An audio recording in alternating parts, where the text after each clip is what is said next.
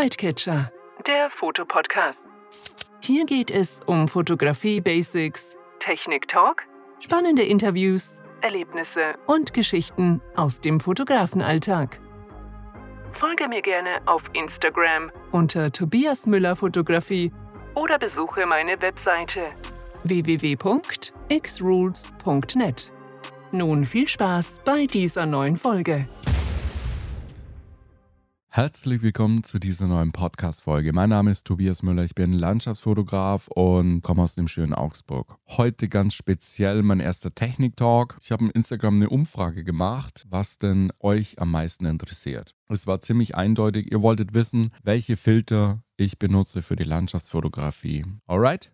Ja, wollen wir mal anfangen. Der wichtigste Filter für mich in der Landschaftsfotografie, das ist einfach der Polfilter.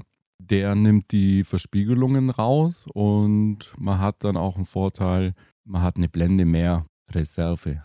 Du fotografierst jetzt ein Gewitterszenario und hast ähm, durch einen Polfilter im Himmel mehr Zeichnung, mehr Struktur durch die eine Blende und die Farben werden natürlich auch äh, kontrastreicher und ja knackiger, würde ich sagen was man dabei beachten sollte. Im Weitwinkelbereich, so ab 12 mm, ist der Polfilter meistens nur in der Bildmitte zu sehen, der Effekt. Und außenrum bildet sich dann wie so eine Art Vignette. Also das solltet ihr eigentlich beachten. CPL-Polfilter ist für mich ganz wichtig, zum Beispiel bei Wasserfällen. Ich persönlich mag es sehr, wenn man Struktur der Steine im Wasser sieht, wenn man ins Wasser reinschauen kann. Genauso wie bei Langzeitbelichtungen an einem See, vielleicht an einem Weiher, wo ein Steg ist. Mir gefällt es persönlich sehr gut. Ist natürlich auch wieder eine Geschmackssache, aber ich finde, ein Polfilter ist so ein Must-Have in der Landschaftsfotografie. Ich habe angefangen mit einem Schraubpolfilter, das war mein erster. Das war einer von Jaworski und mittlerweile habe ich einen von Nisi auf meinem Filterstecksystem und 80% verwende ich ihn. Mein erster Filter-Tipp für dich: Polfilter, CPL.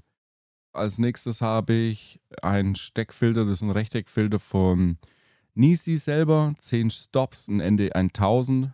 Der reicht mir meist aus für eine Ultra-Langzeitbelichtung wenn ich ND8 oder 64 bei einem Wasserfall oder einem Schatten verwende, dann gehe ich zurück auf einem Schraubfiltersystem, aber in der Regel bei einer Langzeitbelichtung jetzt am See, dann verwende ich immer diesen ND1000 von Nisi, das ist ein Steckfilter, den stecke ich drauf. Wichtig immer eigentlich zu beachten, wenn ihr eine Kombination von Filtern verwendet in der Landschaftsfotografie, zuerst den Polfilter, dann entspiegeln immer gegen den Uhrzeigersinn und dann sieht man eigentlich in Live-View oder auf dem Display eigentlich ganz gut meistens dann, wie der Effekt wirkt. Schöne dann, man kann auch den Effekt wieder rausdrehen wie gesagt, 10 Blenden beim Ende 1000 und dann kommt noch mein dritter Filter im Einsatz. Das ist ein Verlaufsfilter, ein GND8 0,9, auch von Nisi. Der ist dann meistens so zu Sonnenaufgänge, Sonnenuntergänge immer drauf, in Kombination mit einem Polfilter oder wenn ich sage, okay, ich mache eine Ultra-Langzeitbelichtung und dann mache ich zuerst den Polfilter drauf, dann den ND1000 und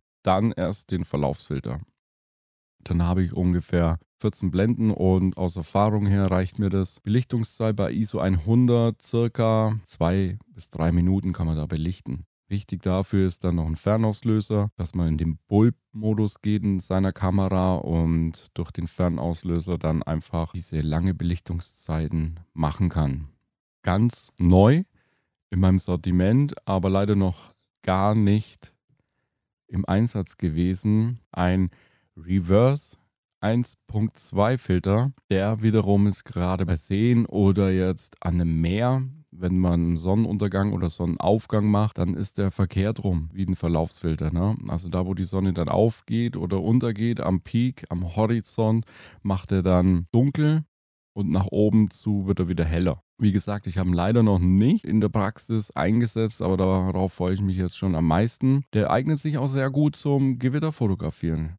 Also wenn es dramatische Wolken gibt und man möchte dieses knackig dunkle, diese epische Stimmung der Wolkenfront aufzeichnen, ja, sei es eine Shelf Cloud oder eine Superzelle, dann kann ich mir ganz gut vorstellen, dass dieser Reverse-Filter richtig gut funktioniert. Was ich auch noch in meinem Filtersystem habe, das ist ein Tiffen-Filter.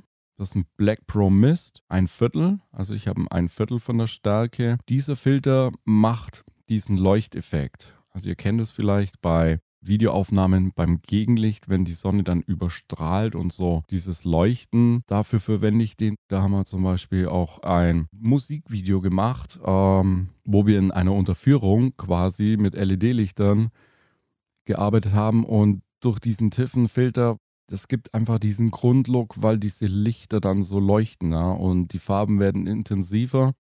Und vor allem, man muss sagen, danach braucht man minimale Bearbeitung, also minimales Color Grading. Dieser Filter setze ich zum Beispiel auch ein bei einer Langzeitbelichtung, gerade bei Sonnenaufgang oder blauen Stunde. Wenn ich möchte, dass die Bilder quasi leuchten, da ist der Tiffen-Filter Black Pro Mist eigentlich sehr, sehr gut. Kleiner Geheimtipp in diesem Sinne. Ist zwar teuer, aber diese Investition lohnt sich auf jeden Fall. Dann kommen wir eigentlich auch schon zu meinem letzten Filter. Das ist der Rolei Astro Klar Filter. Ja, ich habe ihn verwendet am Anfang. Habe mir da eigentlich viel erwartet von dem Filter. Muss aber ehrlich sagen, also für meine Einsatzzwecke kommt er in Zukunft nicht mehr so oft in Geltung, weil meines Erachtens gerade bei Milchstraßenfotografie, man holt jetzt nicht wirklich viel mehr Zeichnungen raus. Im Gegenteil, er ist sehr magentalastig und gerade diese Farben von der Milchstraße, wenn es wirklich Top-Bedingungen sind, macht es eigentlich nicht optimal. Es ist mein Praxistipp, vielleicht ist das bei euch ein bisschen anders, das ist wahrscheinlich auch eine Geschmackssache, aber mein Erfahrungswert hat mir gezeigt, wenn ich ihn eingesetzt habe, war einfach das Orange, das Rot, das Gelb, ja, es war nicht mehr so knackig. Und das wieder dann in der Milchstraßenbearbeitung nachträglich reinzumachen, das ist immer schwierig. Ne? Ich kann es immer nur so sagen wie beim Audio-Editing, wenn du eine Scheißqualität hast, du kannst nichts mehr dazu machen, was gut ist. Ne?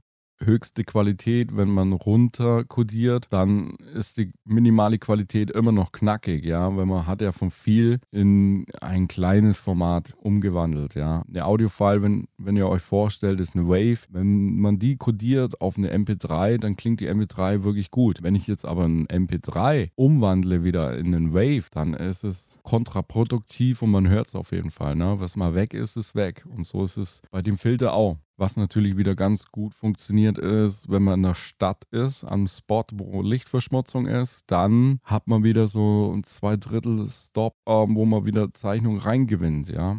Und da die Lichtverschmutzung eh wieder die Farben verändert im Himmel, ist der Filter dann wieder gut, muss man ehrlich auch dazu sagen. Aber jetzt rein für die Astrofotografie würde ich keinen Astrofilter empfehlen in dem Bereich jetzt zum Schrauben oder so. Es gibt natürlich hochwertige Astrofilter, die werden dann vorm Sensor reingeklippt und dann wird das Objektiv draufgeschraubt und da macht es Sinn, ja, da macht es wirklich Sinn.